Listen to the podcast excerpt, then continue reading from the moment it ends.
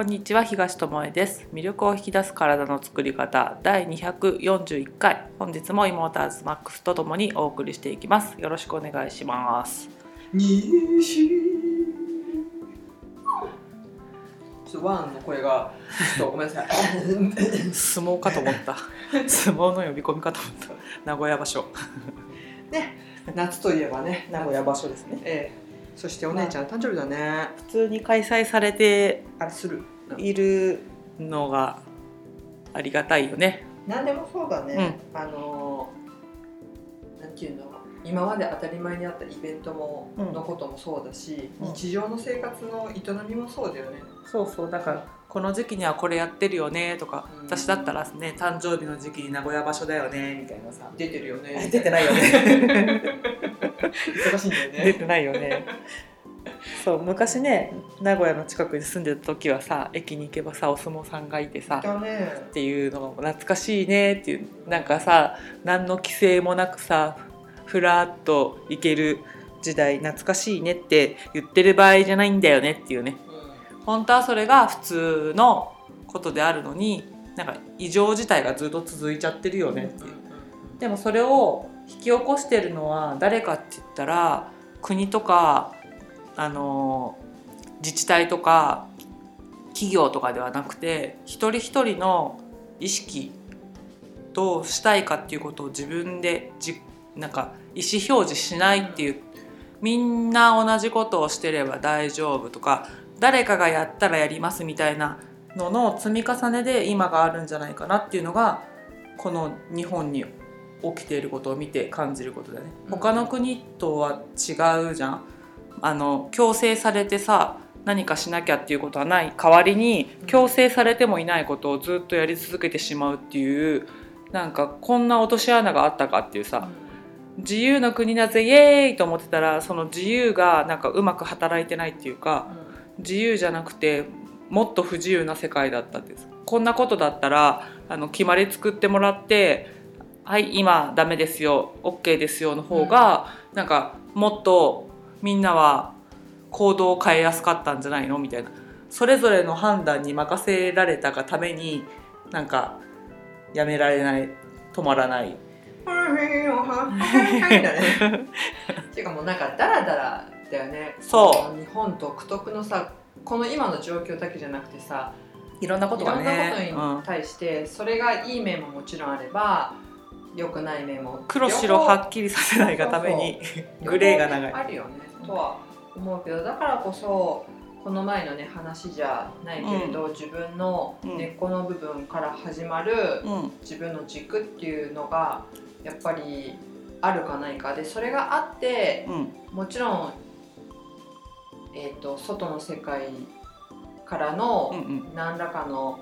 刺激とかによってさ動くのは当たり前じゃん。生きてんだから。お互い影響し合ってるから、でうん。ブレたって全然それが普通だし生きてるっていう機械じゃないからね。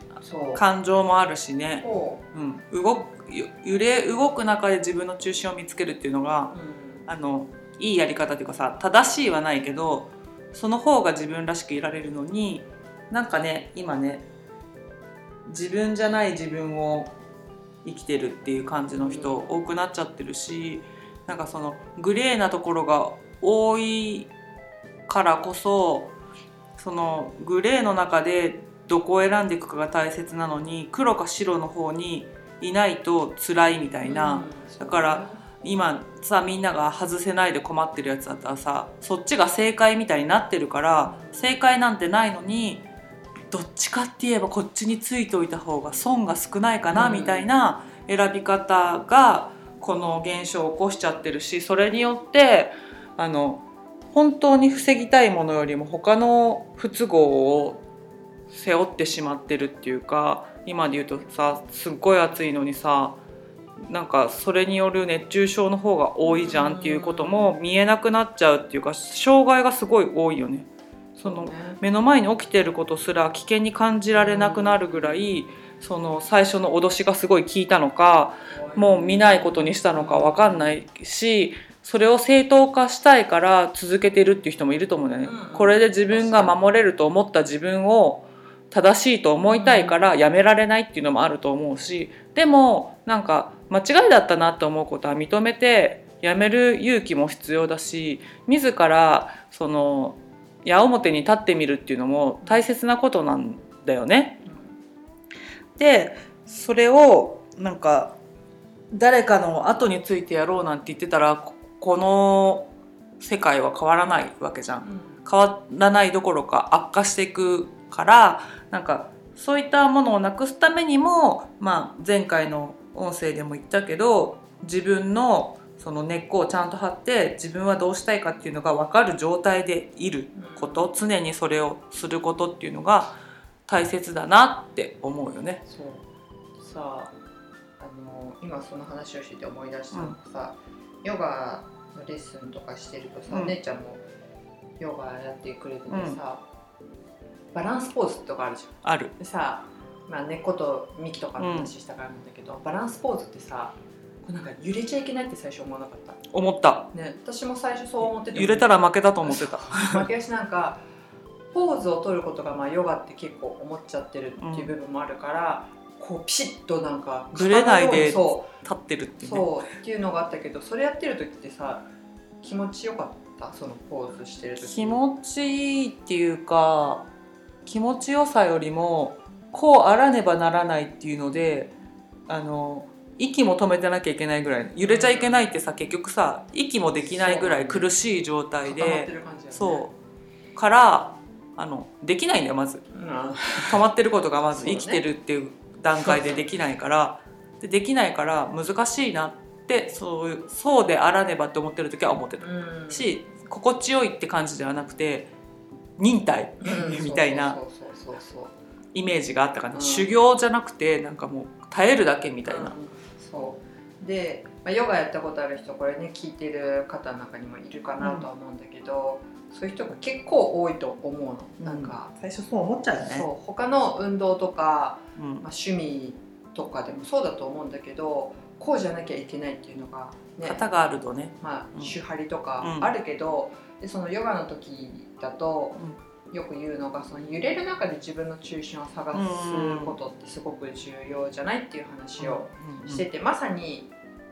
なんか日々ってそれじゃん。そうだね。あの根っこがちゃんとしてて軸があるような気はしててもその中でもさ、ちょっとした誰かの一言で揺れ動いたりさ、なんかこれはこの中に入ってないだろうと思ったものがすごい調子を崩す食べ物だったりとかさ、そうやってブレるからこそなんか分かることってたくさんあるんだけどだからって言ってあえてブレることをする必要もないんじゃないっていう。だからあの揺れることを止めることは必要ない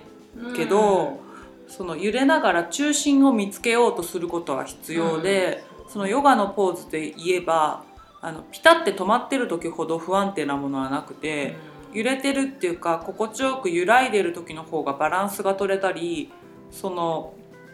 全体の体を使えてるっていう状態なんじゃないかなって思って、途中からはあ揺れたいように揺れればいいんだとかさ、うんそれはアズマックスがさあの止まってるのがいいポーズじゃないですよみたいなさ呼吸止まってませんかとか言って何回も言ってくれるからあそうなんだみたいな。その綺麗な形を取ることにとらわれすぎて自分の体を見てないっていうかさ、見た目にこだわるじゃないけど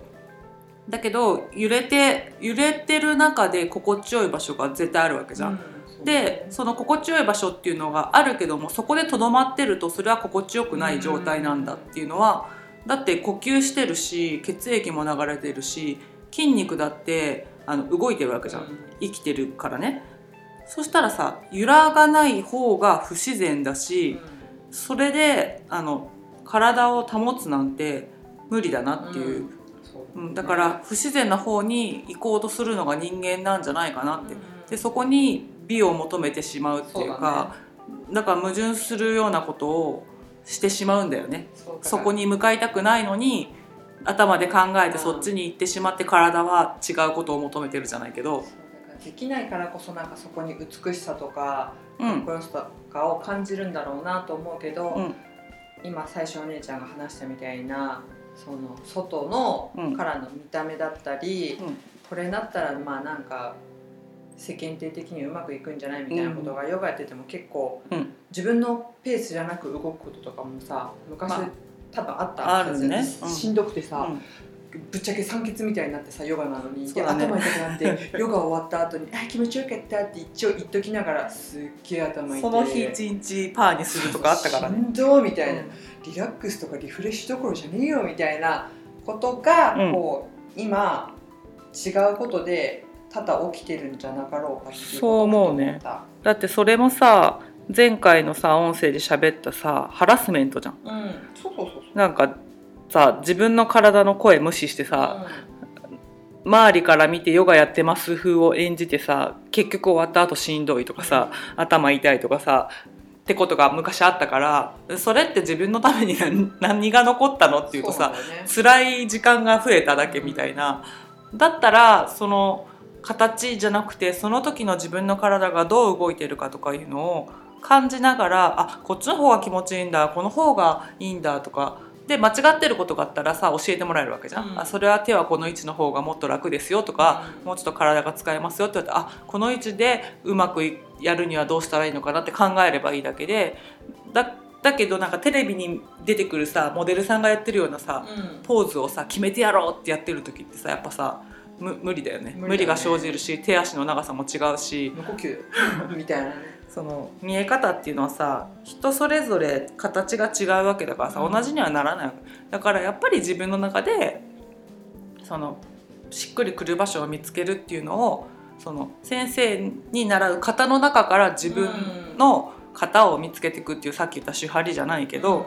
が大事でそのルールの中でやるのも大事だけどもルールの中から自分のルールをさらに付け加えていくそうそうそこがないと本当弱いなって思うのよ。ある意味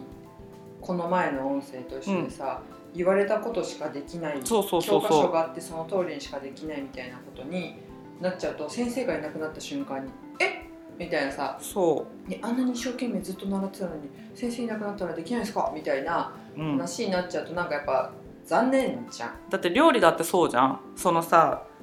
具材を同じ量集めてきてもさその個体で大きさが違うのにさ、その書いてある通りにしかやれない人ってさ調味料の量を変えなかったり水の量を変えなかったりしてさ、それでさ美味しいものができればいいけどさなんかなっていうのができてもさ、教科書にはこう書いてあったから塩はこれ以上入れれないのとかやってたらさ全然心地よくないし全然美味しくないしさ楽しくもないじゃん。けど今やってることってみんながなんかこれに近いんじゃないかな、お前塩足したなみたいなさみんなはまずいのに我慢して食べてんだぞみたいな関係ないじゃんみたいな。自分が美味しく食べれればそれでいいじゃんみたいな感じなんだけどなんか人のことにまで自分が我慢してる分声を荒げちゃうっていうか、じゃあ自分を解放してあげたらいいじゃん楽にしてあげたらいいじゃんってその我慢することをやめてみて揺らいでみたらいいじゃんって思うんだよね。そう、うんそれがね今日伝えたかったよねなんかね、うんうん。あのそうさっき言ったさヨガの呼吸が止まってるじゃないけどさ、うんうん。動きのうん話でさみんな水に浮かんだことってあるじゃん。あるね。水泳が苦手とかの人もいると思うけど。まあ一回はプールとかね海とかいで、うん、そしたらさ呼吸するとさ絶対さ体ってさ浮く沈む浮く沈むそうだね。けどあの残念ながら亡くなってしまって呼吸をもうしてない状態だったらさ、なんていうの浮いたり沈んだりはもああ揺れることはう、ないね。うん、はないじゃん、っうんうん。ていうことなんだよね結局。生きてるってことは。そういうことの揺らぐのよ。だしそのプールの上で力むとさそのヨガじゃないけどさ力を入れると入れて呼吸を止めるとさプールとかう海とか海はまだ潮があるからあれだけど、うん。プールとかって沈んでくんだよね。ね。委ねた方が力を抜いて委ねた方が浮けるのに力んで浮いてなきゃと思うとズズズズって水の中に引き込まれるっていうかそれを今みんなやってるんじゃないかって、うん。その揺らぎを感じながら一旦沈むこともあるけどそこに怖いと思わないことだよね。そうだね。沈むけどまた呼吸すれば浮くんだっていうのを知ると、あ揺らいでることが一番安全なんだってわかるわけ、うんだけど怖いってなって息止めたらズブズブズブズブってでそれがトラウマになってもうどうしていいか分かりませんみたいな。とかさそうやって沈むって本能的にわかるからさもう手とか尻尾手とかするじゃん。そうするとさ周りにいる人たちってすごい水しぶきでさこちらにまでさ波も起きるしね。波が来てさ、っていうことなんだよ。でもちろん一人で生きてるわけじゃないからそういう影響ってし合ってるんだけど、うん。わざわざその波を立てて自分を苦しませる必要はないじゃ、うん。ん、っていうところでこう抜く？この前言った手放すっていう話もそうなんだけど、そうすると空間ができるからやっぱ浮くうん。しこう動ける、うん。動きやすくなりゆとりができるっていうことだから、まあ掴むからこそその話す感覚もうん。出てくるから一回掴んでみたりカチカチになってみるっていうのもすごく必要なことだとは思う。そうだから失敗するなっていう話ではなくてその私たちも私もそうだけどそのヨガでねガッチガチにポーズが決めてやるぜってやってしんどい目にあったりとかさ、プールとか習ってもさ呼吸止めて沈んでみたりとかさ、なんかいろんなことをしてみてあ違うんだって知ることができるから大失敗することも必要なんだけどなんか今ってさ失敗しないことの方がいいみたいなのもあるけどそういうことを言いたいんじゃなくて失敗してもいいんだけどその失敗からは学んでいこうよっていうのだし、失敗した人がこうした方がいいよっていうものがあるんだったらそれをちょっと取り入れてみようっていう柔軟な考え方他の人の教科書をちょっと覗いてみる。あ自分のやつと書いてあること全然違うじゃんっていうことあるじゃん。だけどそこで戦わない。なんかうちの学校ではこれが普通でしたけどみたいなので戦っちゃうとまたなんかガチガチに武装しないとあの生きていけないってことになるけどあそういう考え方もあるんですね。そういう教えもあったんですね。あだから自分はちょっとやりにくかったんだ。それ試してみますわ。ぐらいのあのゆとりとか柔軟性とかがあるといいなって思うからなんかみんなカチカチカチカチ頭を固めすぎ？うん、うん。そう遊びが必要だよね、うんいろんな意味の遊び、だからあの最近で言えば、まあ、1ヶ月ぐらい前かな？の話で言えばさあるものがさバカ売れしてさ手に入りませんみたいなあのがあってあシェンってやつ、なんとか1000っていうやつレなんとかレディから買うやつね。もう言えよっていう話なんだけどあの芸能人の人が「こぞってどこかにないですか?」とか言って書いてたりした時にあのどっかにさスタンドができたのね。駅とかに売るなんか専門店みたいのができて、まあ、話題を呼んで人気が出て、まあ、こういうご時世だから、まあ、健康になりたいっていうので、こぞってそれを手に入れたいっていう人がいてそんなに体にいいものなのかと思って私は調べたわけ。うん、うんまずはさ何をししないかを決めてるからまず中身を見てまず流行には乗らないっていうのは私の中で決まってみんながこぞっていくからいいものではないって思っててだから調べてみようと思ってさ原材料を調べに行くわけじゃん。行きましたそしたらさまあ商品カテゴリーはね乳製品乳酸菌飲料なのよ。うん。まあ、有名だよね乳酸菌飲料って、お腹の中まで乳酸菌を届けますとか言ってさ CM 流れてたりさ、あの中身が濃いやつはそのお姉さんからしか買えませんとか、うん。契約してないと買えませんってうん。スーパーに売ってるのとは違いますよっていうのでやっぱりそれを手に入れたいってなった人が多かったんだと思うけど原材料見たらさびっくり仰天よ。砂糖が1番目、はい、砂糖かっこ国内製造。うん、2番目脱脂粉乳。ブドウ糖加糖液糖。高加糖液糖。高い加糖液糖ね、うんうん。とで次からがもう添加物になって安定剤かっこ大豆多糖類と香料。ほこの材料を見てそんなに目くじら立ててうわー誰よりも先に手に入れてやるっていう飲み物ですか？って私は思うったわけ。ねだったらさおばあちゃんが作ったさお漬物食べといた方がいいよみたいな。乳酸菌が欲しいならとかを手作りのお味噌取った方がいいよ。って思ったの。だからこういう情報に踊らされるのもやっぱりそれじゃなきゃダメだみたいな、で表の顔しか見てないわけじゃんもう高くて手に入りにくい希少な飲み物みたいになってるけど、一番砂糖ですよと。そうだね。で2番目が脱脂粉乳ですよみたいな。ま、さかのね、うん。まあ、乳酸菌がどこかに入ってるのかもしれないけど原材料を見る限り糖質の塊。そうだね。から腸は元気にならないんじゃないかっていうのが私のあの出した結論。そうだね、うん。でたまたまさうん。私は一回飲んだことがあるんだよね、ああああのその偶然にも。手に入らないっていうちょっと前ぐらいにね。前ぐらいになんか「あるから飲む?」とか言って言われたって、であ「じゃあいただきます」ってさ、うん。あれ何これ？みたいな。うん、甘い お水くださいみたいな感じだったけど まあねあのせっかくだからと思ってしその時点ではあの一応内容は知ってた、うんうん。知ってたけどあのせっかくだから飲んでみようと思ってうん。飲ませてもらったら、まあ、思った以上に甘くて他のね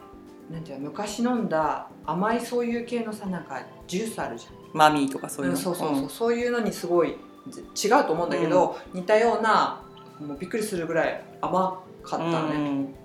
うん。からなんか拍子抜けしたんでしょ？ちょちょっとは期待するじゃん。そう。とはいえねっていう。ななんでこれみんな飲むんだろうと思った時に、んそのあのくださった方は、うん。すごい寝れるようになったとか言ってて、うんでそりゃなって思うのが、糖分がそんだけあるとね眠く入なるよね。ある意味眠気は来るだろうなって思うからなんて言うんだろうな。眠らされてるっていう薬の状態に近いよねある意味と思ってまあなんかそういうのうん。をね、とたまに取るとかだったらまたそうね。まだいいのかもしれないけどそれにやっぱり依存する何でも依存するってやっぱりさ、どうかなって。それを毎日飲むとかってなるとちょっと怖いなって思っちゃうよね。この前の話じゃないけどさ自分に本来あるうん。あの菌たちがさ、うん。やっぱ活躍の場を失うからハラスメントじゃん、そうだね、うん、っていうことじゃないのかなって。そうだからその今のさ、ね、よく眠れるようになったっていう話で思い出したけどさお米食べた後白米とか食べた後にさうん。ぐわーって眠くなることがあるんだけど、うん。それに近い感じだよね。あ、あそうだね。うん、だからなんか本当に健康になってるのかっていうところを見るとちょっとわからないなっていう、だからそれで本当信じて飲むのがまあねそれで効くならいいじゃんっていう話もあるけど、体にとって本当に必要なものって違うものなんじゃないかなってそんなねなんかいろんなとこ走り回ってヤクルトお姉さん捕まえて、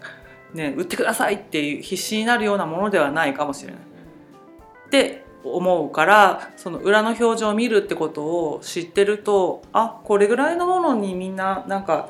必死になって買いに行ってるんだと思えるとじゃあ他のものでいいじゃんって、うんうん。ね、うん、ちゃんとした食事をしてちゃんとした栄養をとってればいいじゃんっていう風になるし、あと同じ糖の話からいくとあの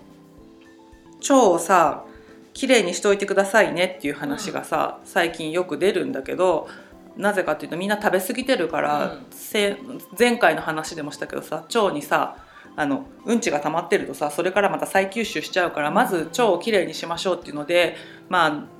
ここ10年ぐらいのかな流行ってんのファスティングとか流行ってんじゃん酵素ドリンクとか。うん。あれもさまあだいぶ前の音声で話したことあるけど内容量さほぼ砂糖だったよっていうアズマックスは痩せますよってやつに飛びつくっていうのをさ話した時に酵素ドリンクもやったことあるんだよねみたいな、うん買ってみたことあるんだよねって。そしたらめっちゃ甘かったんだよねって言って材料見たら一番砂糖じゃんみたいな。だからあの腸をきれいにしようという試みでファスティングをやろうとしてる人が砂糖を取ってるっていう時点でもう間違ったことをやってるってそいうことを知らずにやっちゃうのが前回の音声の話じゃないかハラスメントなんだよっていう。だからなんかね情報をちゃんと整理して持っておかないとあの踊らされてで高いお金払って酵素ドリンクってすごい高かったりするじゃん、うんほとんど砂糖ってさお砂糖そんな高いですかっていう話なんだよね。値上がってたけどそこまでじゃないからね。しかもあの酵素の話をした時に話したんだけど酵素って飲んだやつがそのまま自分の体の中でその酵素が使われるかっていうと一回分解されて自分の体の中で作れないと酵素にならないから酵素を飲んだところでその酵素が直接自分の体の中で酵素として働いてるわけじゃないっていうね、話をしたからそれを作ってくれるのは腸だからうん腸が元気じゃないのにそれをまず綺麗にする前に綺麗にするものとして砂糖の酵素ドリンク飲んでってやってもうん。なんか何にも意味もないことをくるくるくるくるしてるだけになって余計悪いじゃんって。それでさ多少痩せてさそれはご飯食べなかったら痩せるでしょ、うん。でそのドリンクで命つないでるみたいな感じになってたとしたら、まあ、体重は減ると思うの筋肉とかが落ちてね。で痩せた気になってでも腸の中の悪いものを外に出せてないとするならば前よりも状況がいいかっていうと悪い状況を自分の体に残して次に進んでる場合があるから本当に怖いことが起きるんだようん。ね。でこういうことを繰り返してきたのが流行りに乗ってきたこの日本人じゃないかなと思う。うん。うん好きだもんね。好きね。みんながさわーってなるとさこうやってあの市場から消えるわけだからさもう一回で懲りろよっていう話なんだけどさバナナ消して。バナナ消してみたりさココア消してみたりさあのココナッツオイルが消えたりとかさいろんな現象起きてるけどさじゃあさそれでみんなが健康になってるんだとしたならばさあの医療費がさ毎年増えていくわけないじゃんっていうところを疑問に持たなきゃいけないしうんちゃんと起きてることと照らし合わせて見ていかなきゃいけないんだけどそれはそれこれはこれみたいになっちゃって、つなつないでいけないから現象を、そうなるとさやっぱは流行りに踊らされたりルールの中でしかあの判断できないとか教科書ないと動けないとか物の選び方一つ自分であの